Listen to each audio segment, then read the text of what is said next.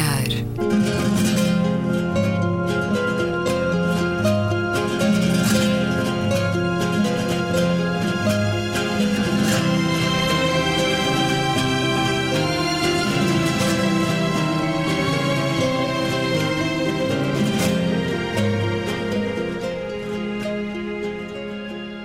Bem-vindos a um certo olhar. É uma conversa na Antena 2 com Gabriela Canavilhas, Luísa Schmidt, Gonçalo Madail e Luís Caetano. Gonçalo Madail, diretor da RTP Memória, muito obrigado por estares neste programa, uma semana especial. Na última quinta-feira, à meia-noite, a RTP Memória entrou para a televisão digital terrestre, TDT, e este é um programa em que vamos falar de memória e de televisão. A televisão é uma cultura do esquecimento e uma criação do esquecimento sobre o esquecimento, disse Eduardo Lourenço numa entrevista em 2003. Ora, o mundo mudou muito desde 2003, a sociedade mudou muito, a televisão vai perder de impacto, dizem-nos algumas estatísticas, perante esta transformação civilizacional que é a internet e as redes sociais, e, no entanto, temos provas, de forma contínua, da força, do poder, da importância da televisão seria Donald Trump, presidente dos Estados Unidos hoje, sem ter tido uma presença tão assídua na televisão, tão popular, ou sem ponta por onde comparar o nosso presidente da República, Marcelo Rebelo de Sousa, também sem a televisão teria tido a eh, facilidade com que ganhou as eleições. Na realidade, os ecrãs até são cada vez eh, maiores, mais sofisticados, a oferta mais vasta e variada. Continua a ser para uma maioria de pessoas a principal fonte de entretenimento e informação, o meio cultural mais acessível. Por isso, a importância deste momento que vivemos eh, na última quinta-feira com a televisão digital terrestre, a TDT, que não exige uma contratualização ao serviço de cabo, ter alargado a sua oferta a mais dois canais. A RTP3, um canal vocacionado para a informação, e a RTP Memória, Gonçalo Madail, parabéns por este avanço. O que é que significa para a equipa da RTP Memória? O que é que significa para o projeto esta entrada na TDT? Uma confirmação eh, e um alívio perante aquilo que tem sido, de uma forma geral, eh, enfim, os comentários, as reações, as lamúrias, os lamentos, as queixas dos nossos cidadãos, de uma forma geral. Porque são muitos que não têm contrato com muitos. televisão por cabo. Eu penso que serão muitos. Há, enfim, uma leitura e há uma medição mínima que se prevê que possam ser cerca de 2 milhões de pessoas em Portugal, uh, o que é, parece-me, digno de registro e assinalável. Um, mais do que tudo, para nós, para a equipa do, da RTP Memória, que é, um, que é uma equipa recente, que, que, pegou, digamos assim, com as mãos e com, e com o cérebro nesta, e com o coração também nesta, neste projeto, um digno de nota e de orgulho, não é? Porque trabalhamos num canal temático que não se pode negar que seja um canal de nicho do ponto de vista do da sua presença no mercado e, portanto, isto é, de certa forma, aqui um alargar uh, também dos nossos horizontes e do nosso trabalho. E, acima de tudo, um, eh, um trazer, um celebrar juntamente com as pessoas estas evocações, uh, estas evocações do, do, nosso acervo, do nosso arquivo e do, daquilo que é o Portugal recente, que é aquilo em que a RTP realmente tem especialidade arquivística, diria. No fundo, a proposta da RTP Memória, especialmente desde há um ano, é com uma frase-chave trazer de trás para a frente, é mostrar essa riqueza do arquivo e essa importância referencial de tantos programas que esta empresa teve, mas ao mesmo tempo fazer do canal um canal atual, no fundo também dizer há um público tendencialmente mais velho, desde sempre na RTP Memória, com mais de 45 anos, mas convidar os mais novos, eh, mostrar-lhes aquilo que os pais e os avós eh, gostavam, se entusiasmavam a ver, se interessavam por ver e dizer-lhes que também há ali espaço para eles? Sim, eu penso que o, o melhor do nosso arquivo Uh, e o melhor da evocação do passado é a transversalidade, isto é, é o podemos passar gerações, fazê-lo em conjunto, de forma comunitária. Uh, e para além daquilo que é, obviamente, o reviver de cada um de nós, emocional e racionalmente. Mas essa, este paradoxo, digamos assim, quase geracional que existe dentro da RTP, no que toca à equipa da RTP Memória, é um paradoxo extremamente saudável por um lado, porque tem uma equipa jovem que tem que vê na RTP Memória o portal de entrada no universo da RTP profundamente formativo, porque é a melhor forma destes jovens compreenderem o que é o universo da RTP é compreenderem, primeiro, antes de tudo, o seu acervo. Um, segundo, porque no, no, choque cultural diário que vai acontecendo e geracional, de mentalidades, eu diria até entre os profissionais mais novos e os mais velhos, gera muitas vezes uma determinada faísca muito criativa. Eu diria que o, o quê da RTP Memória sempre cá esteve desde que ela existe. Talvez agora tenhamos manipulado positivamente um bocadinho melhor o como. Uh, porque o acervo existe tal como está. O que, não, o que eu posso dizer que penso que foi melhorado foi a forma de o servir, a forma de o fazer chegar às pessoas uh, e, e, nesse aspecto com uma linguagem que pode ser mais fresca. Com uma preocupação que eu acho que era aqui premente e, e interessante, que era um dos desígnios uh, emocionais que esta equipa mantém é constantemente provar ao espectador que o canal está a acontecer hoje, agora. no dia 3 de dezembro de 2016. Porque essa, essa ideia de, de vitalidade, digamos assim, eh, transporta as pessoas para um universo um bocadinho menos desempoeirado, um bocadinho, um bocadinho menos eh, deprimente, porque a memória e o passado, eh, com a nostalgia, a, a boleia da nostalgia e da melancolia, trazem muitas vezes essa tristeza e esse, esse, esse, esse lado deprimente. E eu acho que essa é talvez a grande mudança, é podermos olhar para isto de uma forma uh, que bom que era, que bom que foi. Mas um pouco como dizia há dias li uma coisa muito engraçada do Vitor Hugo, escritor, eh, a propósito da morte de George Sand, que dizia morreu eh, uma alma fantástica e nasceu uma imortal. Eh, e essa ideia é fantástica com aquilo que é o nosso recurso e o nosso arquivo. Além disso, poder ser divertido, que também é uma outra forma fantástica de refletir. E é um canal que hoje tem uh, uma presença humana em termos uh, virada para o público, uh, com rostos e apresentadores que não tinha há algum tempo e criaram ligações fortes com um exemplo muito relevante de Júlio Isidro e desse, dessa comunicação de que os vários rostos e as várias vozes são capazes de criar na discussão, de, se calhar até a discussão que em casa se convida a ter entre mais novos e mais velhos, pais e filhos. Ora, também já na última semana tínhamos pensado em conversar sobre televisão, isto porque há um Dia Mundial da Televisão e passou recentemente, 21 de novembro de 1996, foi o dia proclamado pelas Nações Unidas, aconteceu após o primeiro Fórum Mundial da Televisão e desde aí se celebra todos os anos a 21 de novembro. O Expresso tinha, nesse dia, na última semana, um artigo eh, com uma pergunta que se faz há muito e a televisão é dos meios mais estudados, dos fenómenos sociológicos mais estudados, milhares de livros, eh, muito pensamento e, no entanto, sempre a provocar novas discussões. Afinal, a televisão é boa ou má? Bom, isto seria para 10 programas, com muitos exemplos. Para já, Luísa Schmidt, como é a tua relação com a televisão em termos eh, de afeto? Vês mais programas de hoje ou pensas mais nos anteriores de que tens memória? Eu primeiro quero dizer que recordar é emotivo para as pessoas e, e, e, e, por isso a TV Memória tem, tem aqui dois aspectos muito importantes. Enquanto arquivo, o acervo, e já vou falar do arquivo porque eu tenho uma relação antiga e forte com o arquivo, já, já trabalhaste? Porquê, e também, e, e, portanto, os registros, não é? Trabalhar os seus registros é muito importante. E depois, do ponto, outra coisa é a TV recordação, que toca às emoções. E, e as pessoas recordam-se de si mesmas nesse exercício e passam aos outros esse testemunho. E por isso toda a memória é produzida pelas emoções, pelo afeto, recordar é emotivo, as pessoas têm, a demografia do país apela a isso, mas esta também é uma maneira eh, de os mais novos perceberem melhor o passado e de os enquadrar. E agora queria falar também da, da questão da, do arquivo, porque eu fiz a minha tese de doutoramento sobre o arquivo da RTP.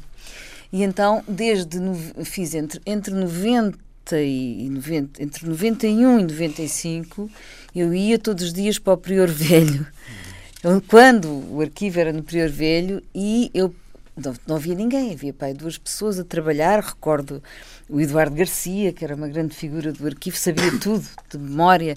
Era o Alfredo Tropa que dirigia o arquivo nessa altura. Já trabalhava lá a Filomena Fernandes, que é uma pessoa que eu também gosto muito, e, e, era, e, e ninguém, e nessa altura poucas pessoas ligavam ao arquivo, eh, era um edifício, um silo, não é, no Prior Velho, e, e, eu podia estar ali e até aprendi a pôr os filmes na moviola, o som e as, as, fitas, tudo, porque eu fiz a tese desde 57, desde cheguei a ver os filmes da Rainha de Inglaterra a chegar a Portugal. Viste Marcelo lá? No... De, não vi o Marcelo lá, não, vi, não, me lembro, mas tenho que fazer uma.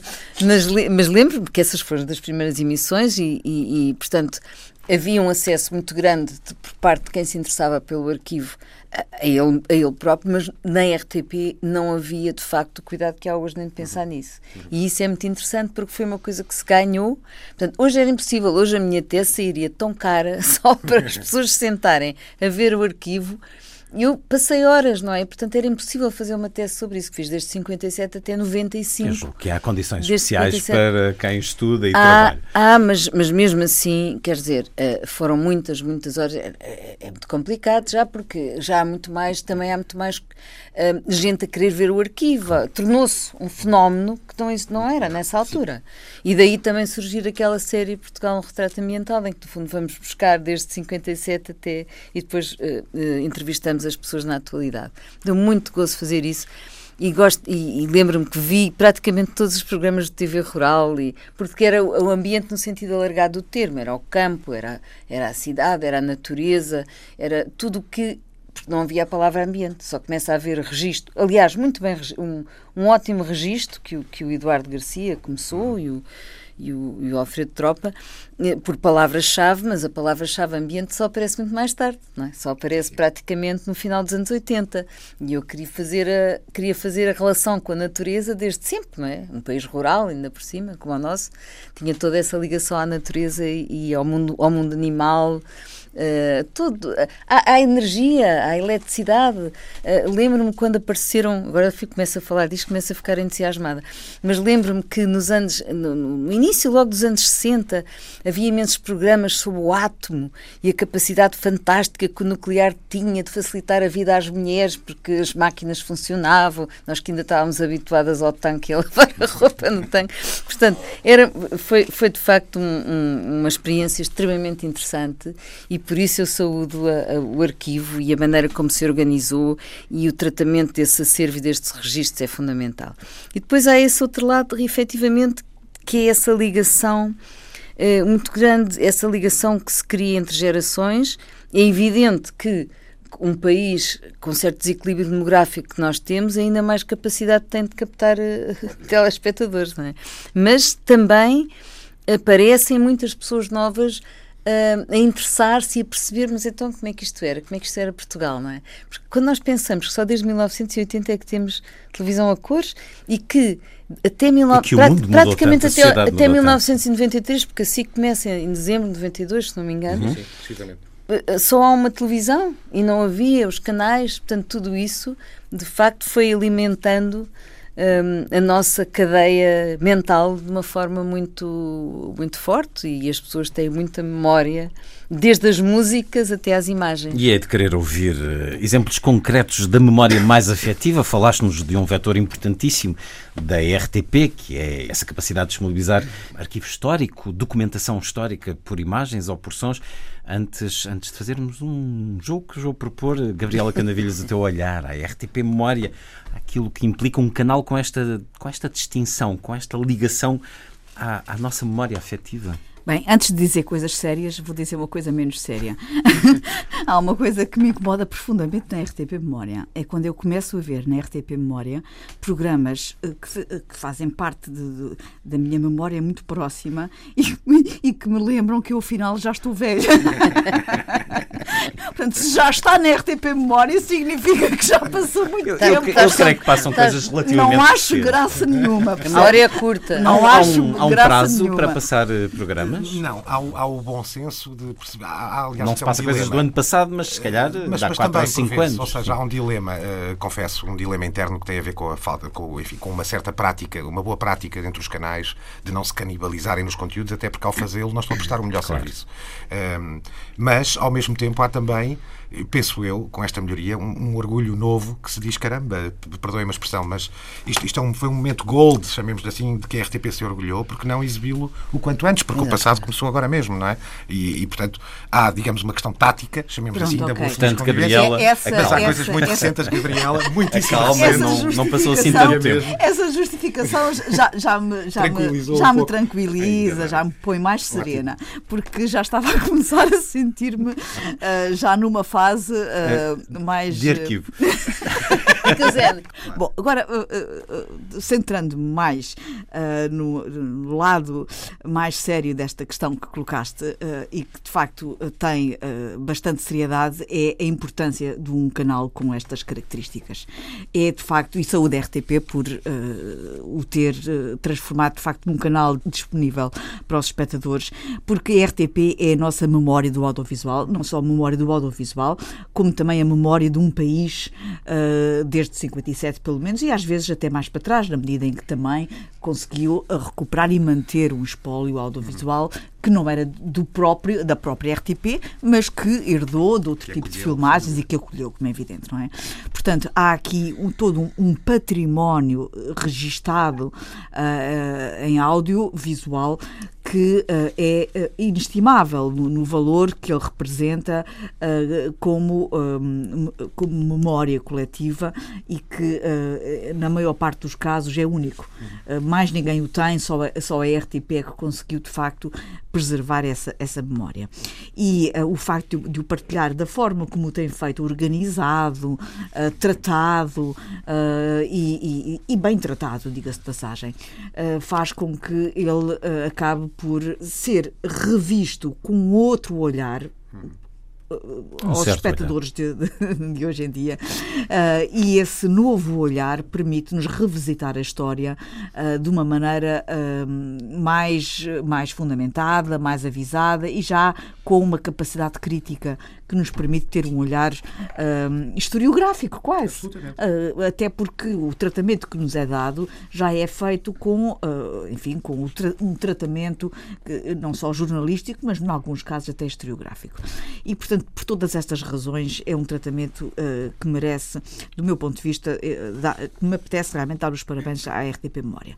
Para além disso, o tempo que já passou desde que a RTP Memória está disponível, a RTP Memória já progrediu. Eh, e apetece-me também dizer isto, já melhorou muito a forma como faz o tratamento do seu espólio. No princípio, eh, tinha, eh, se me permite este comentário, no princípio eh, parecia-me um pouco mais a ideia de um álbum de memórias. Uh, e nesse sentido tinha graça nós revermos coisas do passado, programas do Hermano José do princípio, programas muito mais antigos dos anos uh, 60 e, e 70. Poucos, e talvez depois nós tenhamos oportunidade de o ouvir, porque é que há tão poucos programas dos anos 50 e 60, e eu imagino que nos explicará a questão dos diretos e tal. Bom, ah, mas essa ideia do álbum de memórias, que no princípio ah, fazia muito parte da oferta do conteúdo da RTP Memória, nos tempos mais recentes passou já a ter o tal tratamento que há pouco falava. Portanto, há aqui também um upgrade, se me permitem, nova abordagem. o anglicismo, ah, e a abordagem que, que- que tem sido feita na RTP eh, Memória tem mostrado que ela pode ser mais do que um álbum de memórias. É o tal tratamento, o olhar eh, eh, tratado por dentro que faz com que os espectadores depois o assimilem de uma maneira muito melhor. E, portanto, eh, cá está a minha visão positiva da RTP Memória com, esta, com este apaziguamento interior que agora me permite constatar que a distância é menor, é assim menor do tanto. que aquela que à partida às vezes me, me- me faria crer. Já todos reconhecemos que a RTP Memória mudou muito e tem abordagens eh, que se aproximam muito mais de um público diversificado, mas essa componente de álbum de memórias é importante e está lá e, e todos nós gostamos de folhear álbuns de memórias. Proponho agora folhear esse álbum através de alguns genéricos de programas que passaram ou estão a passar na RTP Memória. Vamos fazer um jogo em cada um de nós, tentando identificar, mas aqui vai ser a sério. Entre as duas, Luísa Schmidt e Gabriela Canavilhas, Bem, eu no fim vou dizer o resultado. Eu agradeço o salvo-conduto que me foi permitido. Seria fácil para o diretor do duelo. canal.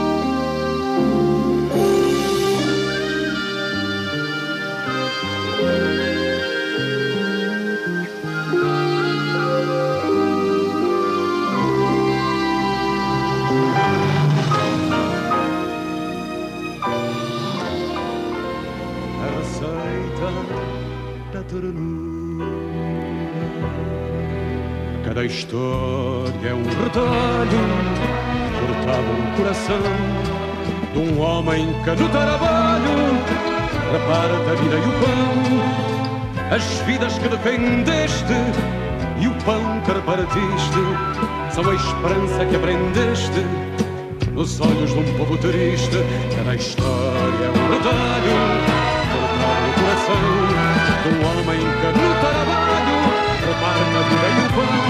as vidas que defendeste e o pão que repartiste são a esperança que aprendeste nos olhos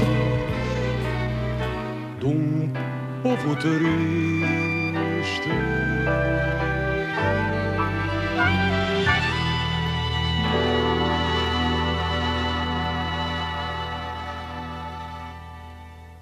Ora, cabe-me dizer que o resultado foi um bocadinho desfasado. Não Eh, vale. Não sei se.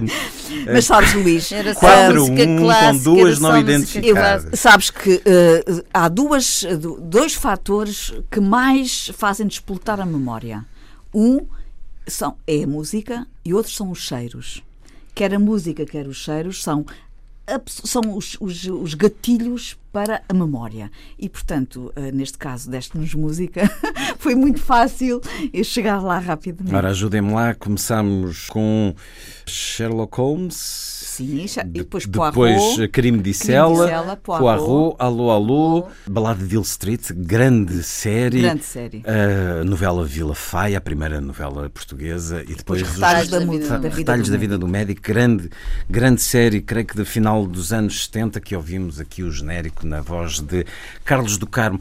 E isto é um exemplo do que é a RTP Memória, aqui feita rádio, um apetite levantado. A RTP Memória que tem estas séries, ou já as teve, já as transmitiu, as disponibilizou online eh, durante o período em que passaram, creio que depois haverá um limite para isso, mas é também eh, uma extraordinária capacidade que este mundo tecnológico nos permite. Transmite a grande série apresentada por Alfred Hitchcock, Os Ficheiros Secretos, grandes documentários. Hoje pus a gravar sobre Henrique Medina, esse grande retratista, maravilhoso retratista português. Temos programas para os mais novos, Os Amigos de Gaspar, A Árvore dos Patafúrdios. Tivemos o Santo, também grande série.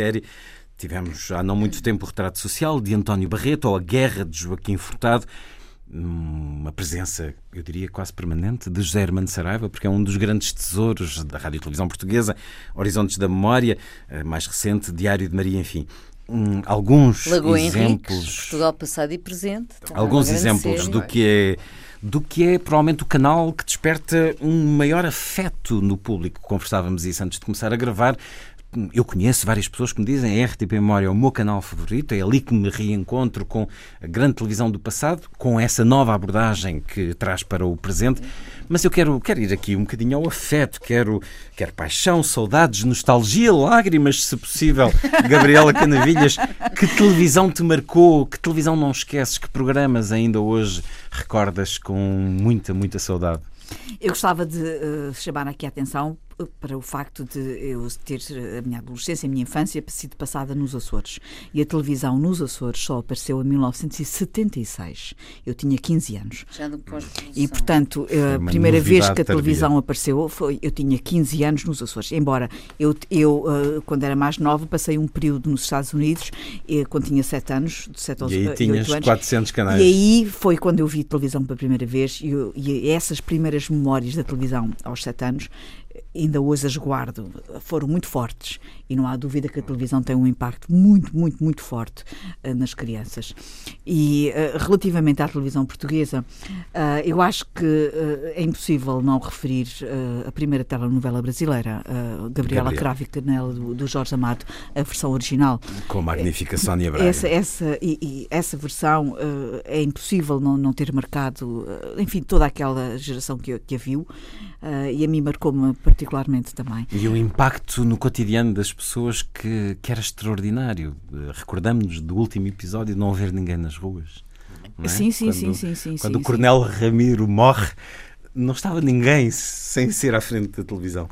Eh, para além disso, recordo com muita saudade as peças de teatro que a RTP transmitia, ou gravava mesmo.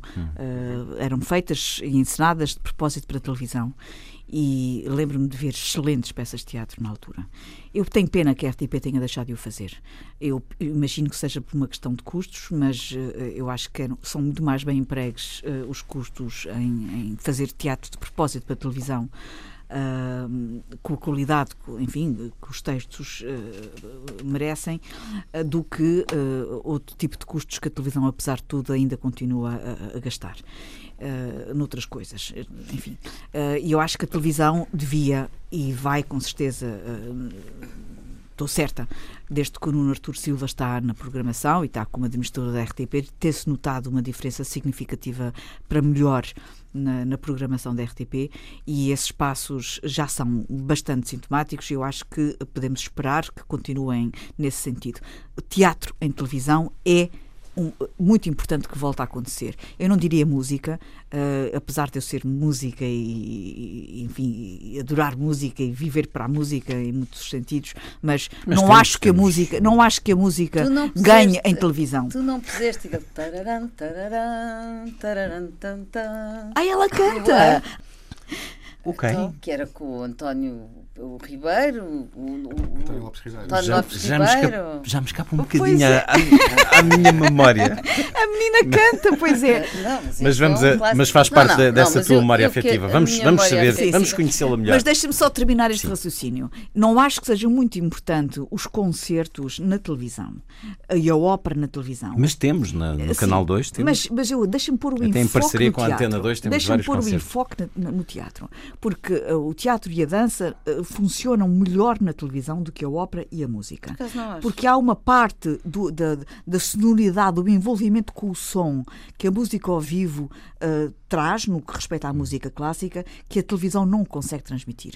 E mesmo a ópera, há certo tipo de encenação de ópera feita Mas de propósito para a televisão podes que dizer isso sim, em relação ao são é fantásticas. isso- é isso que estou a Agora, a captação do- no São Carlos de óperas, por exemplo, eh, é difícil que aquela magia e aquele envolvimento Mas consiga mas ser transmitido ao A televisão espectador. pode levar a sítios onde as pessoas não Sim, podem sim, aceder ao sim. São Mas Carlos. isto para dizer que Exatamente, o teatro é fundamental que o teatro seja transmitido na, na- na televisão e seja feito, encenado e filmado de propósito para a televisão. Portanto, eh, eh, respondendo e Fica ao terminando, as memórias que tenho mais importantes foram as peças que a televisão filmou e a Gabriela do Jorge eh, Amado nos Na sua primeira versão anos hum, 70. de novela. A tua Ai, memória afetiva da A minha televisão. memória afetiva é claramente, inicialmente, o Bonanza. Esse- próxima esse- ponho essa. E eu a identificava-me, eu identificava-me com o Little Joe. E além disso, tinham, eu vivia numa quinta e, portanto, tinha uma carroça e tinha uma pressão de ar. E família Cartwright, eu sentia-me que fazia parte da, da família Cartwright e, portanto, essa foi a minha. E era Maria Rapaz, além do mais. Portanto, foi de facto. É aquilo que eu mais me lembro, é, é o Bonanza. Depois, mais tarde.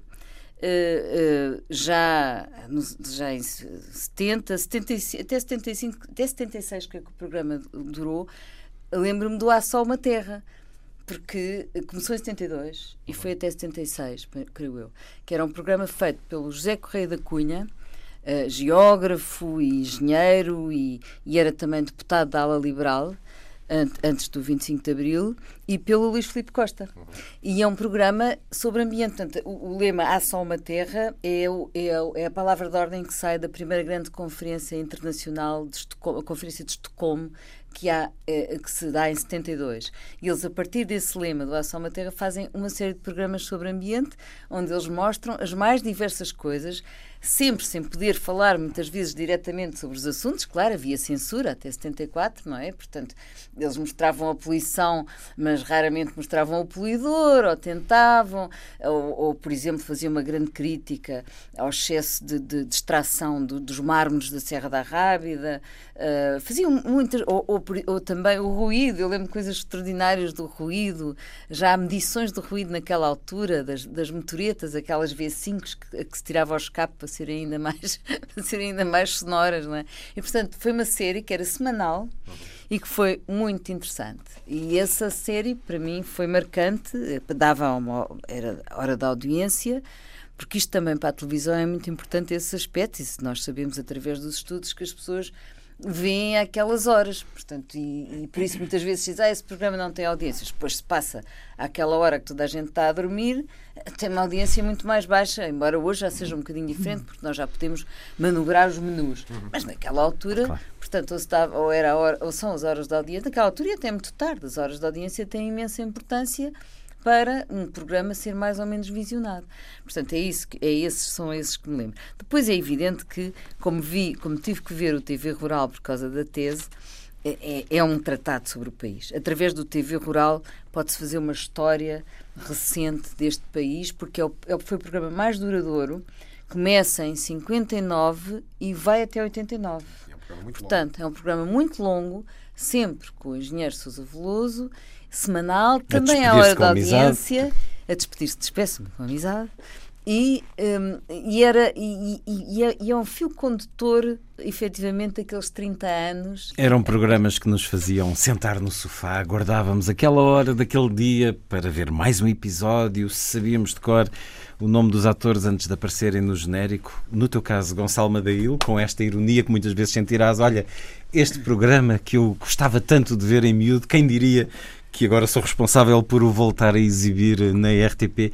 Quais são as memórias afetivas? que é um, desculpa, é- o que é às vezes quase um, um- nos deixa confusos Um e baralhados, um não é? choque Porque estamos com- emocional. muitas vezes com coisas com as quais temos uma realidade, temos um contacto e uma ligação muito própria.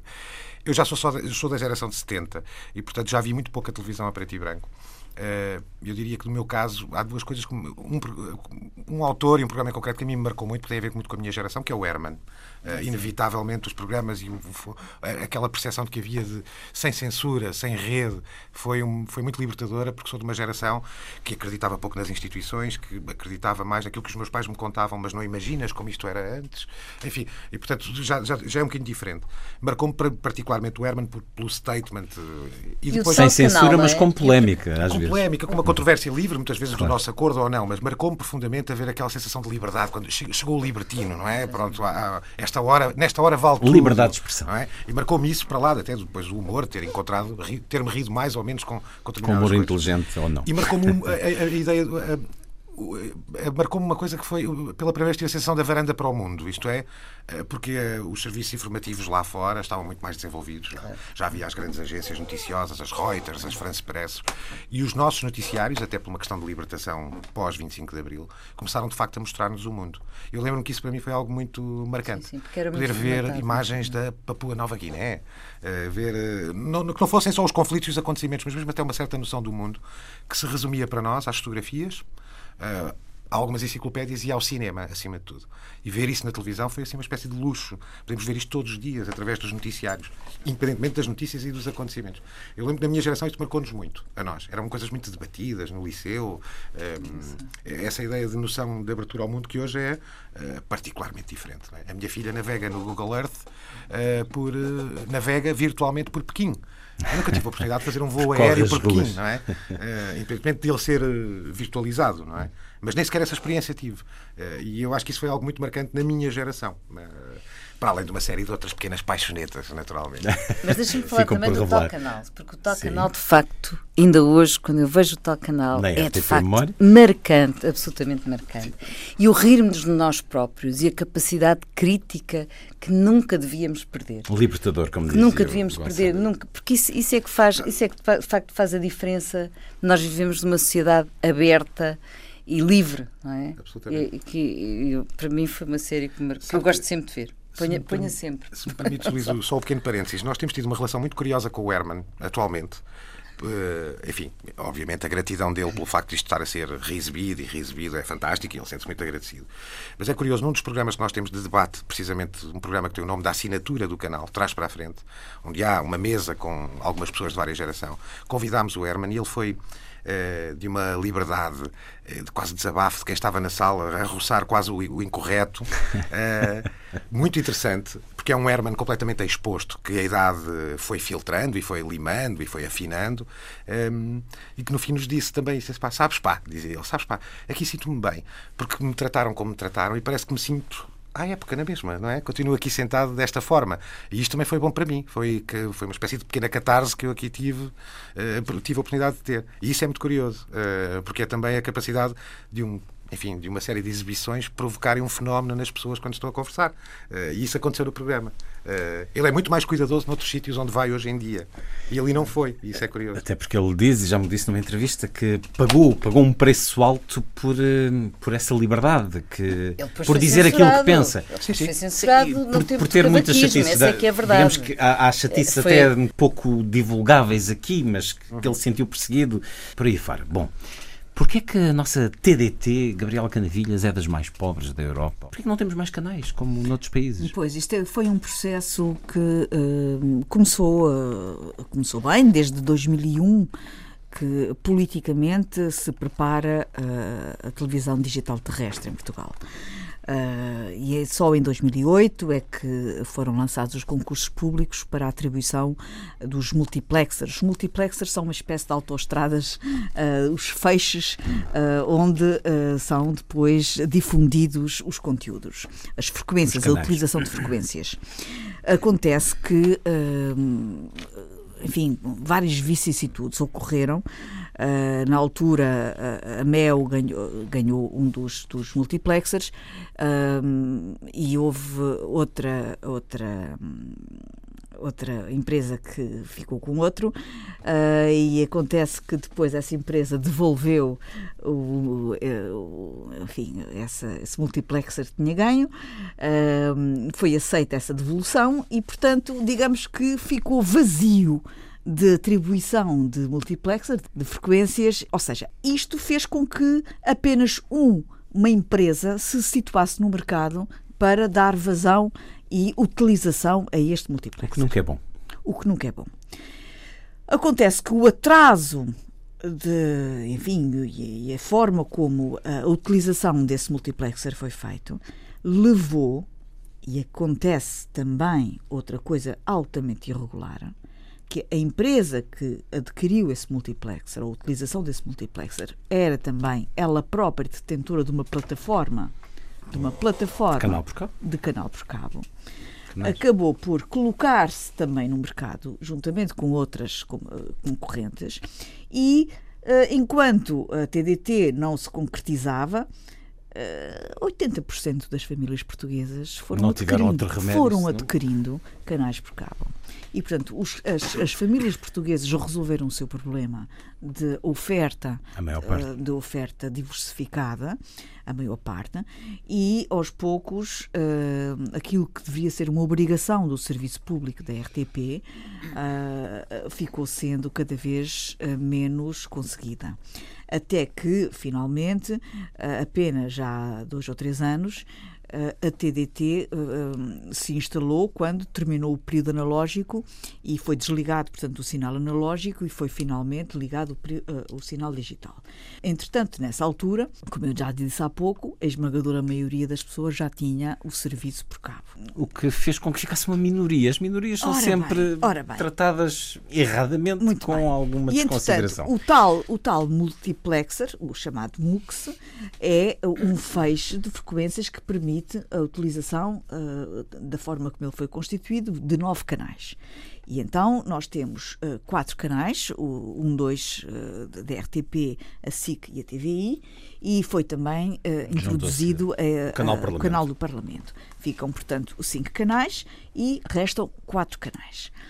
Isto numa perspectiva de otimização de- do espaço, porque se esse espaço fosse utilizado, o espaço livre, para um canal, por exemplo, em HD, eh, um canal só utilizaria todo o espaço remanescente. Era mais pesado. Era, utilizava muito mais banda ah, do espectro e, portanto, utilizaria todo o resto. Ou então, se cada um dos canais que estão neste momento a ser transmitidos em SD, ah, se passassem a ser transmitidos em HD, que era aquilo que, do meu ponto de vista e do ponto de vista de muitas, enfim, de, por exemplo, do- dos privados, do Dr. Pinto Balsemão e, de- de- e do detentor da TVI, e bem, do meu ponto de vista, era que todos eles passassem a ser transmitidos em HD, aí já ocupavam todo o espectro disponível e já não haveria espaço para outros canais, enfim. Mas é aí, que- aí a tal minoria de pessoas que só têm TDT eh, provavelmente não é gostaria estamos- dessa solução. o que é que estamos a falar? variedade Estamos a falar- enriquecimento de sinal. Estamos a falar do nascimento, do nascimento da, T- da TDT, que foi um nascimento pífio. Porque quando foram lançados a concurso os vários multiplexers, eles não foram devidamente aproveitados. Apenas um foi utilizado, os outros, como eu disse há pouco, um foi adquirido e depois foi devolvido, portanto não chegou a ser rentabilizado. E, portanto, acabamos por ficar manietados da possibilidade de pôr ao serviço dos portugueses uma, uma, uma Um amplitude naipe de de canais que levassem a que, como noutros países da Europa, eu posso-vos eh, relatar aqui em breves segundos, por exemplo, no Reino Unido, 40 canais em TDT, na França 18, na Itália 31, em Espanha 20, aqui ao lado, na Suécia 10, na Finlândia 15, na Alemanha 24. Estamos a falar em canais em sinal aberto, serviço grátis, serviço público. Serviço público. Isso não se pode conseguir? Não se Pode-se pode voltar conseguir. a conseguir a tal conseguir, desde, banda. desde que a tal autoestrada de frequências, o tal Seja MUX, os tais MUX, ah, se consigam pôr a concurso a criação de novos MUXs, porque Hum. o MUX que temos neste momento, com a, com a introdução da RTP Memória e com a introdução da, da, Da RTP3. da RTP3 e com o lançamento de concursos para dois privados, porque eh, eu concordo que os privados devem estar sempre em parceria com o público, porque, eh, eh, porque fazem parte é assim deste deve ser. esforço da divulgação cultural e da, da divulgação da informação. Isto é uma parceria eh, que deve ser permanente entre os privados e o serviço público. Eh, esgotam a capacidade do, do MOOCs presente que temos disponível de transportar conteúdos. Esgotado este MOOCs, tem que ser lançado imediatamente todos os esforços para, uh, para tem que ser lançado o concurso para a criação de novos MOOCs. E, se me permites mais alguns segundos desta minha intervenção, por isso é que a lei que foi aprovada na Assembleia da República eh, que teve eh, eh, também um contributo importante do Partido Socialista, precisamente na parte em que introduziu a obrigatoriedade da RTP proceder de imediato aos estudos técnicos e financeiros e jurídicos para de imediato, num prazo que aliás ficou estipulado e foi considerado até curto, mas que está neste momento já a decorrer, lançar-se já mãos à obra para começar já a tratar do lançamento de novos MOOCs, para que nós consigamos, no mais curto espaço de tempo, ter pelo menos mais um MOOC disponível para ser lançado depois a, eh, a, concurso para permitir alargarmos a oferta de conteúdos. Mesmo que o público que se mantém na TDT se vá reduzindo cada vez mais. É uma obrigação eh, de serviço público de Estado ter essa oferta variada? Uh, repara, não tem que ser, uh, não tem que haver essa redução. E se houver, porque não? Uh, os canais que podem vir a preencher um novo, um novo canal de MOOCs podem ser, para já, canais em HD. Eu acho muitíssimo bem que a RTP, a SIC e a TVI uhum. passem a transmitir em HD. Porque, repara, aqui na Espanha, os jogos de, de futebol, se diz, a, a RTP europeu, já o tem. E, os Jogos Olímpicos foram transmitidos em 4K. E, a portanto, velocidade tecnológica. Nós temos que é estar a par do desenvolvimento tecnológico e nós não, não podemos continuar a ver uh, emissões, como vemos hoje na SIC, uh, filmes à tarde, com uma qualidade muito, muito, muito uh, deficiente. Porque é aquilo que, que, que o fecho permite. E, e, nós já temos condições tecnológicas para, para transmitir em melhor qualidade. E, além disso, permite-me só acrescentar o seguinte. Uh, maior possibilidade de conteúdos permite desenvolver canais locais nós temos muitos canais, muitas possibilidades de canais locais, canais do Alentejo, canais do Norte, canais do Algarve, canais do interior, até de, nível, de, de, de origem académica, de, de várias tipologia, que só vai enriquecer a diversidade da oferta. E uh, uh, uh, o conhecimento que nós já conseguimos produzir através, enfim, de, não só do, do, meio académico, mas também das produtoras de televisão, o enriquecimento a nível da capacidade de, de produzir conteúdos do, do, nosso meio, do nosso meio audiovisual já nos garante qualidade suficiente para termos bom, bons canais a TDT locais. pode também albergar esses canais que já existem na internet ou no cabo. Podem também ir para a TDT? Podem Muito e bem. devem.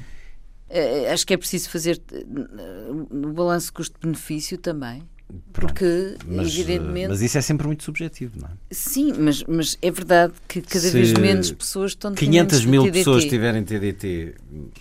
Eu não sei se será esse o número. Não, eu estou a dizer que se chegarmos a esse ponto, neste momento fala-se até perto de 2 milhões de pessoas. Um milhão de Mas lares, eu acho que isso é um exagero, não, não são tantos. É, é, difícil saber os dados concretos e é difícil calcular eh, esses custos-benefício. Pois, mas isso é, isso, isso é, é um uma questão, é uma matéria que eu não estou dentro, portanto e... acho que é, é, tem que ser tratada com, com estas variáveis em cima da mesa. Não, não estou dentro do assunto para. Acho bem que haja alargamento. Este alargamento acho muitíssimo bem. E que aquilo aos que canais informativos se tente endireitar. E, aos cana e, a, e, a e eu até memória. acredito que haja uh, famílias que, tendo uma oferta uh, sem custos da TDT claro, de serviço é público, provavelmente vão abdicar, prescindir, prescindir das assinaturas de serviço Sim, sim, de Até porque a vida não está fácil. Pois, pois, pois. Não, isso pode vir a acontecer. Não sei se já está acontecendo nos outros países, mas se assim for, é interessante e importante. Sim, estou convencido que a taxa de penetração nos outros países do cabo é provável que não seja tão. Estou, e tenho mesmo essa ideia de que não é tão vasta e tão com a dimensão que existe que tem no nosso país. De certa maneira, os portugueses foram obrigados a aderir ao cabo para ter a, a variedade. 86% das famílias, 59,2% dos alojamentos 3,5 milhões. Tem cabo em Portugal, cabo. é? Pronto, isto, é, isto ilustra também, obviamente, o país que temos e a proporção uhum. que existe, não é? Eu também me parece que é crasso, primeiro e antes de tudo, uh, aumentar essa oferta, porque acho que também é um serviço público que o Estado presta ao cidadão, incluindo serviços privados que, obviamente, também prestam serviço público, como acontece, aliás, na educação e na, e na, e na cultura em geral e em outros sistemas, como, por exemplo, a água ou a eletricidade, não é? Pronto. Agora, o que me parece é que, de facto, os choques tecnológicos levam-nos a estes problemas, não é? Que é investimentos que aparecem ter uma determinada dimensão suficiente para aguentar o presente, o, o futuro próximo ou o futuro a médio prazo e depois o próprio choque tecnológico nos ensina que, afinal, era pouco e que devíamos ter feito mais. E esse é um devir permanente com estes problemas tecnológicos. E, portanto, agora concluímos, e é, não é muito difícil concluir isto, tal como disse a Gabriela, explicou melhor que eu até, que a dimensão, ou a abertura, ou a flexibilidade, o potencial que este dispositivo, quando no, no- momento do seu investimento, deveria ter, deveria ter sido logo ele próprio, se calhar, eh, pensado de uma outra forma. Mas também admito que o devir eh, nos traz esses ensinamentos, não é? E, portanto, também não acredito que o país estivesse virado contra si próprio nessa matéria. É uma lição, de facto, importante. O que me parece é que o desafio daqui em diante coloca-se também a um outro nível, que tem a ver com a própria internet. Isto é, eh, com o facto de nós termos, por exemplo, muitos canais, como diz a Gabriela muito bem, eh, de índole local, comunitária, eh, estratégica do ponto de vista de algumas instituições, como são algumas plataformas académicas, que são várias, e que a produção audiovisual, de facto, melhorou muito porque há uma democratização também dos meios e uma consciência audiovisual diferente, que consiga ela própria suportar-se fora do ambiente da internet. E, portanto, eu acho que agora vamos ter um dilema nos próximos anos. Por um lado, urge completamente fazer justiça na TDT, naquilo que é a liberalização ou a possibilidade de haver outras candidaturas e concorrerem a estas posições. Não podia estar mais de acordo como cidadão, primeiro e antes de tudo. Mas também entendo que vai haver aqui um momento em que vamos ter que pensar isto, o Estado tem que pensar de, de forma muito concreta sobre entre, entre o papel que temos, por exemplo, de ter uma banda larga de internet disponível em todo o país, de facto consistente o suficiente para que talvez não seja necessário fazer um grande investimento maior na, na televisão digital terrestre. Mas isto é o, é o desígnio dos tempos, é um devir, são cálculos, como diz Até a, a Luísa. já avançámos muito Exatamente. banda larga para a Portanto, internet são cálculos no que país, deverão ser ponderados. bastante. Já. Por princípio, as pedras basilares estão cá e aquilo que a Gabriela diz, não podia estar mais de acordo no que toca ao haver aqui, obviamente, uma aproximação e uma, e uma abertura aos, aos privados. Não podia estar mais de acordo. Vamos ver se ainda há tempo neste programa para dois olhares que também convocam a nossa memória. 60 anos fizeram a ponte entre o jovem herói e o velho ditador. Fidel Castro morreu esta semana. A vontade de afastar Cuba dos vícios capitalistas acabou por remover também a democracia e a liberdade. A 1 de janeiro de 1959, a revolução desceu da Serra Maestra e atravessou com esse cortejo a que chamaram a Caravana da Liberdade. O advogado Fidel Castro, que conheceu a melhor educação jesuíta, fez uma ruptura com o passado, mas não ao ponto de devolver a democracia ao povo cubano. Esta semana eh, aconteceram votos de pesar na Assembleia da República, dois votos que o Parlamento aprovou, mas não de forma unânime, pacífica. Foram apresentados por PS e PCP.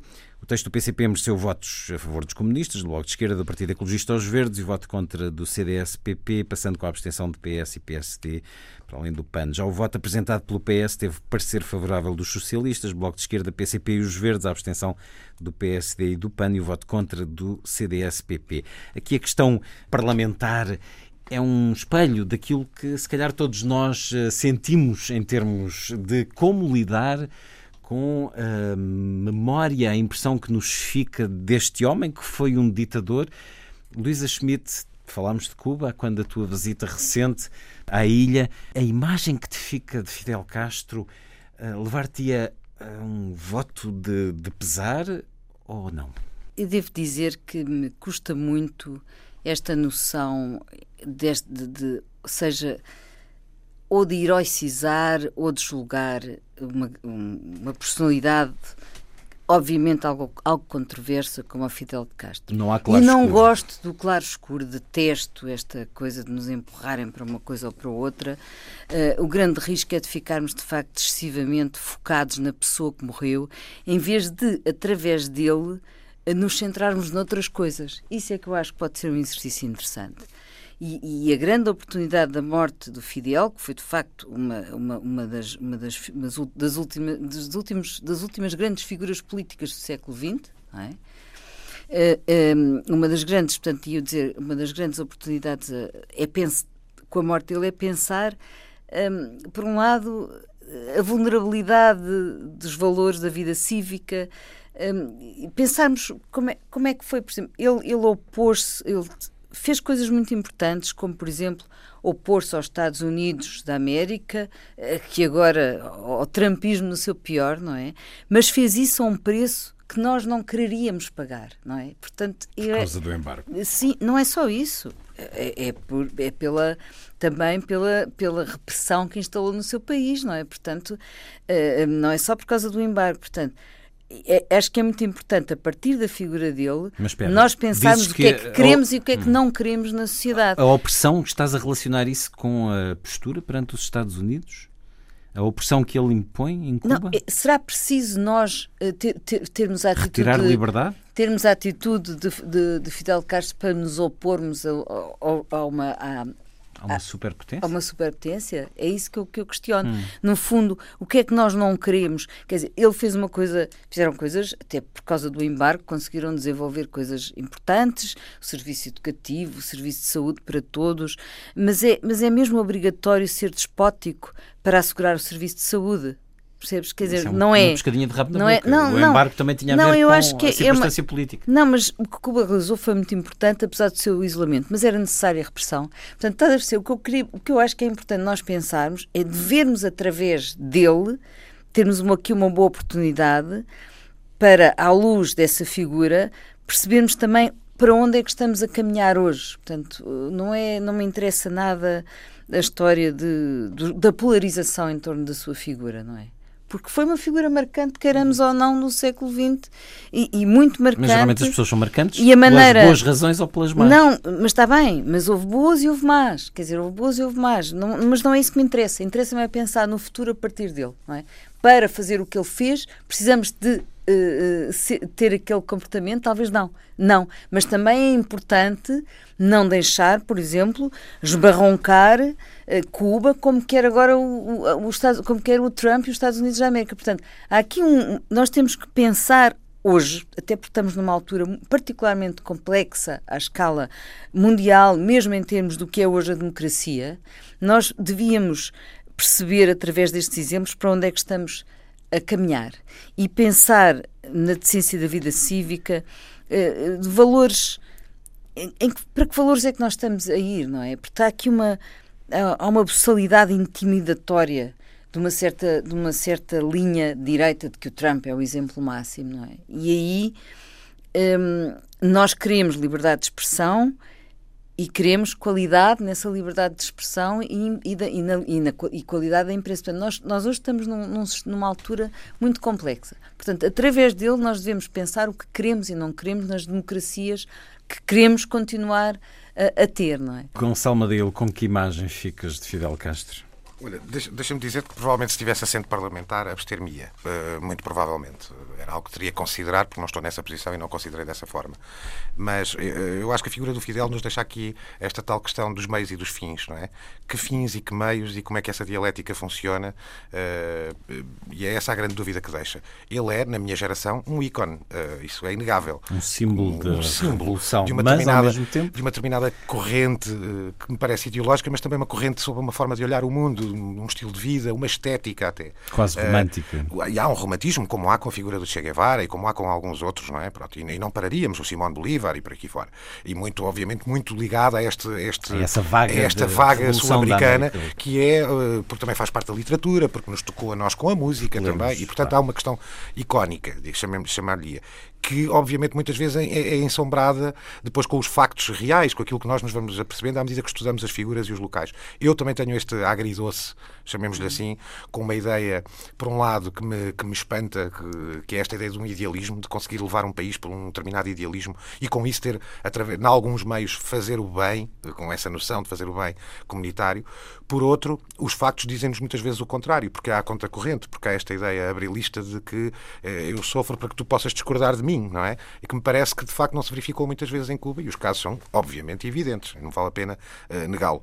E portanto a mim deixa-me deixa também essa. Fico, fico num, num intermédio e, e- é-me difícil construir uma, uma, uma noção fechada de uma figura tão incontornável que acabou por ter também ela própria, veio plasmadas as suas atitudes de uma forma absolutamente global. É difícil encerrar este conceito de uma forma arrumadinha, desculpa a expressão, sobre o Fidel. O que me parece muito interessante aqui é, perante esta clivagem, até esta fragmentação hoje que, que temos né, eh, nos meios de informação sobre a morte do Fidel, que isto sirva de facto para esta, para esta reflexão, porque o mundo não se está propriamente a compadecer com muitas reflexões e isso é que é preocupante. Gabriela Canavilhas, votaste pelo pesar de. Votei, votei o voto de pesar do Partido Socialista, sim. Eh, havia outros eh, votos, eh, enfim, diferentes. O voto do, do Bloco, se não me engano, abstive-me, relativamente aos votos de pesar, quando figuras de renome internacional e com, qual- com os quais Portugal tem relações uh, institucionais, uh, não tem, não tem uh, nenhum tipo de problema, nem, nem sequer há nenhuma, não há nenhum envolvimento emocional, digamos assim.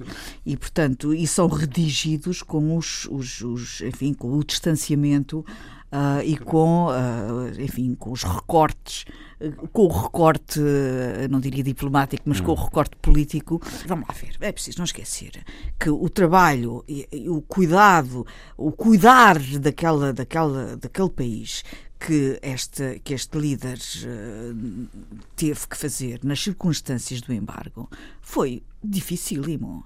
Reparem que Cuba teve sob o embargo durante décadas. Durante décadas, Cuba não pôde uh, receber nem manteiga, nem, nem, as coisas mais, nem medicamentos, nem as coisas mais básicas que qualquer, de qualquer não, país Mas isso justifica para ti o regime não, isto, ditatorial? Não, isto que quer dizer é, significa que ele teve que gerir um país em circunstâncias absolutamente excepcionais e uh, o esforço que, uh, naturalmente, que, que, a gestão de um país obriga, nestas circunstâncias, obriga a uma visão diferenciada.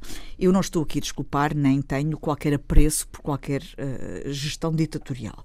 Agora, o que eu quero dizer é que foi de uma violência este embargo durante estas décadas, uma violência atroz atroz. Crianças que não podiam ter acesso a um lápis de cor, crianças que não podiam ter acesso às coisas mais básicas da manipulação uh, até lúdica, uh, para não falar das coisas absolutamente Essenciais. vitais. Portanto, há de facto aqui uma violência que foi exercida sobre Cuba por causa de, diferenças ideológicas uh, que não foi exercida, por exemplo, sobre a Guiné Equatorial, sobre não sei quantos ditadores africanos, a Indonésia de Suarto. Isto só para referir assim alguns que me estão a vir à cabeça de repente. Exatamente. E, portanto, uh, vamos ver. Há, há aqui um castigo que não, não sei se é proporcional uh, àquilo que. Uh, às diferenciações uh, ideológicas que separavam Cuba dos Estados Unidos. Uh, se isto foi o preço que Cuba teve que pagar para, para, para se unir à, à Rússia, à União Soviética, devo dizer que também não ganhou muito com a festa, porque a União Soviética também abusou de Cuba. A União Soviética fez de Cuba um, um, um, um servo, digamos assim, na sua esfera uh, de, um, de um satélite satélite de influência e acabou por sugar muitas... E levou-nos à beira da Terceira Guerra Mundial. Não, e acabou por sugar também Cuba do ponto de vista económico, porque transformou Cuba numa monocultura do açúcar, e acabou por danificar e por afunilar a capacidade económica de Cuba, se diversificar e se transformar e de arranjar outros meios de sobrevivência. Portanto, a monocultura do açúcar foi uma obrigação imposta pela União uh, Soviética. Portanto, uh, Cuba temos que sofreu desses, muito. Desses Su dois, Cuba sofreu muito por causa do embargo dos Estados Unidos. E continua a sofrer, o embargo muito. não foi levantado. E agora, mas são as ironias da vida que todo o processo de aproximação que o Obama fez com Cuba, que foi um processo uh, muito, muito bem feito, teve o seu epílogo depois da morte de, de, de, Fidel, um dia ou dois depois de Fidel morrer, recomeçaram os voos aéreos para Cuba. Foi realmente uma ironia. No, no dia seguinte. Um certo olhar, hoje com Gonçalo Madail, diretor da RTP Memória, que está agora mais acessível, mais democrática a quem vê televisão pela televisão digital terrestre, a oportunidade de ver um canal que tem muito, muito de afeto na nossa memória individual, coletiva. Muito obrigado pela presença neste programa. Um certo olhar com Gonçalo Madail, Luísa Schmidt, Gabriela Canavilhas e Luís Caetano. Assim os desejos de uma excelente semana.